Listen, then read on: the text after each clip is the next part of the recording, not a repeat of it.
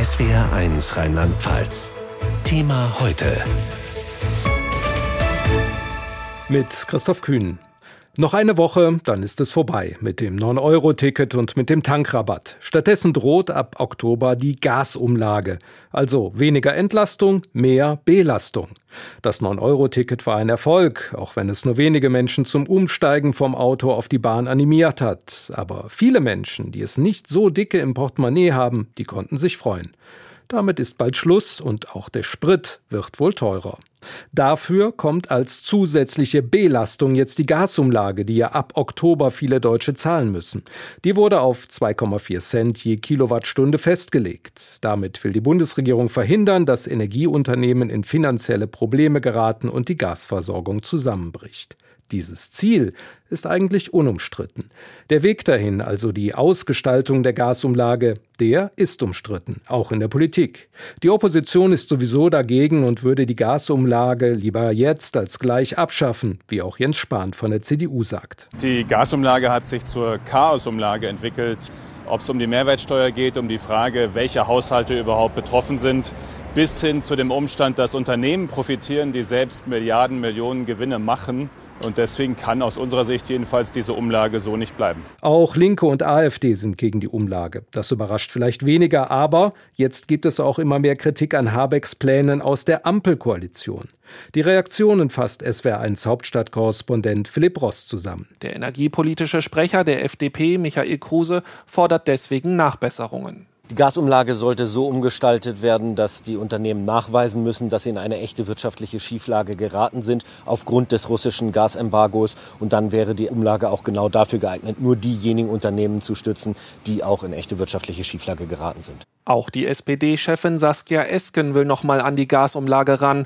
Sie sagt, Konzerne, die in anderen Sparten gutes Geld verdienen, müssten sich selbst helfen und fordert Wirtschaftsminister Robert Habeck von den Grünen auf, die Gesamtsituation der Gasimporteure in den Blick zu nehmen. Heftiger Gegenwind kommt auch aus der eigenen Partei. Die Co-Vorsitzende der Grünen Jugend, Sarah Lee Heinrich, stellt die Umlage komplett in Frage. Ich finde, man kann niemandem erklären, dass über die Gasumlage Unternehmen jetzt unterstützt werden, die große Gewinne, Übergewinne in den letzten Jahren gemacht haben, während andere nicht wissen, wie sie durch den Winter kommen sollen. Wirtschaftsminister Habeck rechtfertigt die Gasumlage, sie sei nötig, um die Versorgung in Deutschland aufrechtzuerhalten. Gaskunden müssen dafür ab Oktober 2,4 Cent je Kilowattstunde extra bezahlen. Dieses Geld geht an die Gasimporteure, die von den Ausfällen russischer Gaslieferungen betroffen sind und anderswo teures Gas zukaufen müssen. Zu unterscheiden, welche Unternehmen dadurch in eine wirtschaftliche Schieflage geraten oder nicht, sei aufgrund des Gleichbehandlungsgrundsatzes nicht möglich. Grünen Co-Chefin Ricarda Lang will die Unternehmen deswegen mit einer Übergewinnsteuer daran hindern, zusätzlichen Profit aus der Krise zu ziehen. Und ich finde, wenn jetzt gerade auch noch mal in dieser Woche auch FDP und SPD sich dazu geäußert haben, dass man hier besonders auf Gerechtigkeit achten muss, besonders darauf achten muss, dass sich keine Unternehmen bereichern, dann lasst uns doch gemeinsam diesen Weg gehen, den Weg der Übergewinnsteuer. Finanzminister Christian Lindner von der FDP lehnt eine Übergewinnsteuer ab. Es ist daher unwahrscheinlich, dass sich diese Idee durchsetzen wird. Unzufriedenheit also bei allen Parteien. Nina Scheer ist energiepolitische Sprecherin der SPD und meine Kollegin Birgit Steinbusch hat sie gefragt, wie kann es denn sein, dass jetzt alle gegen die Gasumlage sind? Gut, man muss unterscheiden, wogegen man jetzt genau ist. Ja, also wir sind äh, jedenfalls dafür, dass es gerecht ausgestaltet ist und dass vor allem die gesetzliche Reihenfolge eingehalten wird, die da besagt, dass erstmal die unmittelbaren Unterstützungsmöglichkeiten geprüft werden an die Unternehmen, wie das zum Beispiel bei Juniper erfolgt ist, und erst in zweiter Reihe die Belastungen auf die Endkunden zukommen. Und uns war auch immer wichtig, das war auch verständigt in der Koalition, dass gleichzeitig mit den Belastungen auch Entlastungen kommen. Und, Aber jetzt mal unabhängig ja. von den Entlastungen, die vielleicht noch kommen. Sie haben gesagt, diese Gasumlage muss gerecht ausgestaltet werden. Dann nochmal die Frage, warum werden damit vielleicht auch Unternehmen unterstützt, die durchaus Gewinne gemacht haben? Das meine ich ja gerade mit der gerechten Sache. Das ist weiter in Klärung, weil ähm, von der gesetzlichen Lage her ist uns eigentlich immer klar war, dass nur solche Unternehmen überhaupt in Frage kommen, die tatsächlich notleidend sind, die, die das brauchen, um nicht in die Insolvenz zu rutschen.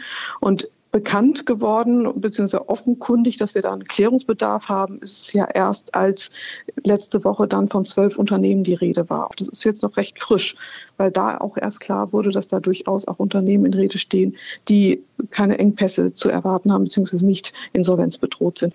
Wir haben hier einen Klärungsbedarf und da erwarten wir auch aus der SPD-Fraktion heraus, dass wir da auch Antworten bekommen. Also da könnte sich noch was ändern an der Verordnung, die jetzt gerade so diskutiert wird. Ja, wie auch immer es gelöst wird. Am Ende muss es gerecht sein und muss es dem Sinn und Zweck der Verordnung entsprechen. War das vielleicht dann auch ein Schnellschuss? Es war ein schneller Schuss, aber kein Schnellschuss. Ein schneller insofern, als dass wir wirklich dringend handeln mussten.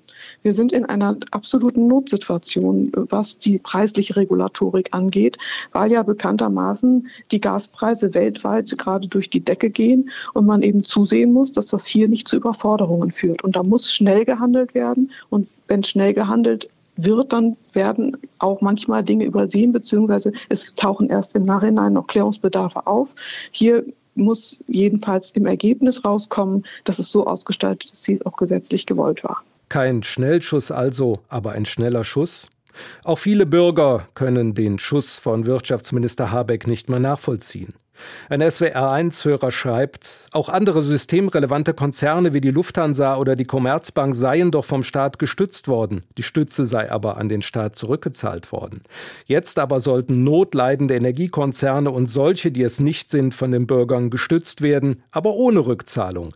Das sei soziale Marktwirtschaft aller FDP. Und SPD und Grüne machten damit. Mit diesen Aussagen würde der Hörer bei Julia Klöckner offene Türen einrennen. Die Rheinland-Pfälzerin, die dem Arbeitskreis Wirtschaft der Unionsfraktion vorsitzt, sagte dem SWR, das, was wir in der Corona-Krise gemacht haben mit Lufthansa zum Beispiel, war ein befristetes Stützen durch Einsteigen, aber auch sehr klar, dass das Geld zurückgezahlt wird. Und so ist der Staat wieder rausgegangen aus der Lufthansa mit einem Gewinn für den Steuerzahler. Das, was jetzt die aktuelle Bundesregierung konzipiert hat, ist einfach nur Murks. Und deshalb ist eines sehr klar, wenn man erst Geld den Leuten wegnimmt, um es dann ihnen wieder zu geben und dann klebrige Hände dazwischen hat, die Leute werden irgendwann verrückt. Und jetzt Stopp, Reißleine und vom Ende her denken und nicht jeden Tag einen neuen Vorschlag machen, der nicht zu Ende gedacht ist. Das alles, so Klöckner weiter, sei den Menschen nicht mehr vermittelbar. Auch nicht, dass gerade die mittelständische Wirtschaft nicht entlastet werde.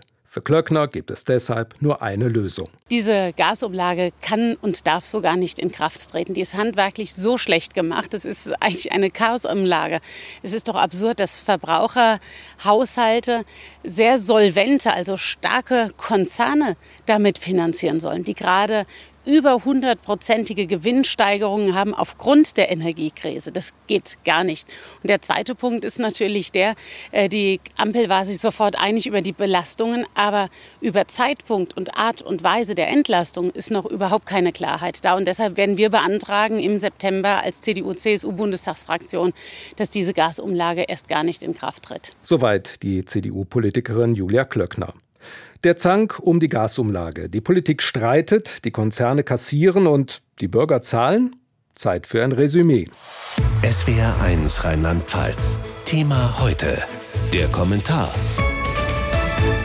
Der Zank um die Gasumlage. SWR1 Hauptstadtkorrespondent Martin Polanski hatte eine klare Meinung. Das ist schon peinlich. Robert Habeck und die Grünen fordern vehement eine Übergewinnsteuer für Energiekonzerne. Aber jetzt hat Habecks Wirtschaftsministerium eine Gasumlage zu verantworten, die auf einige Unternehmen wie ein Übergewinnbonus wirkt. Obwohl die Konzerne in der Energiekrise gutes Geld verdienen, bekommen sie noch etwas obendrauf aus der Umlage, die von den Gaskunden finanziert werden soll, mit 2,4 Cent pro Kilowattstunde, was je nach Haushalt einige hundert Euro pro Jahr ausmachen dürfte. Ein Mitnahmeeffekt, den die Konzerne gerne nutzen. Denn von der Umlage sollen Unternehmen profitieren, die wegen des Krieges in der Ukraine deutlich höhere Beschaffungskosten für Erdgas haben, weil Russland nicht mehr liefert. Ob den Konzernen dadurch tatsächlich die Insolvenz droht, wird aber nicht geprüft, hat Habecks Wirtschaftsministerium inzwischen zugegeben. Rund drei Milliarden Euro dürften so an Unternehmen fließen, die eigentlich gar keine Hilfe brauchen. Klar, die Lage ist schwierig. Für die von Russland verursachte Erdgasknappheit gibt es kein Drehbuch, nach dem Habeck vorgehen könnte. Aber die Union hat schon recht, wenn sie kritisiert, dass die vielen Merkwürdigkeiten und handwerklichen Fehler bei der Gasumlage jetzt noch zusätzliches Chaos produzieren und die Bürger eher verunsichern, anstatt sie zu beruhigen. Ungeklärt ist ja auch noch die Frage, ob Nutzer von Fernwärme oder die Bestandskunden ebenfalls von der Umlage erfasst werden sollen. Was als solidarische Hilfe für mögliche Insolvenzkandidaten wie Juniper und damit verbundene Stadtwerke gedacht war, wird zum teuren Ärgernis. Politisch verantwortlich dafür ist Wirtschaftsminister Robert Habeck. Ein Kommentar von Martin Polanski. Die Opposition will also das Ende der Gasumlage, die Regierungsparteien Nachbesserungen und viele Bürger fragen sich wohl, was sie von dem ganzen Hin und Her halten sollen.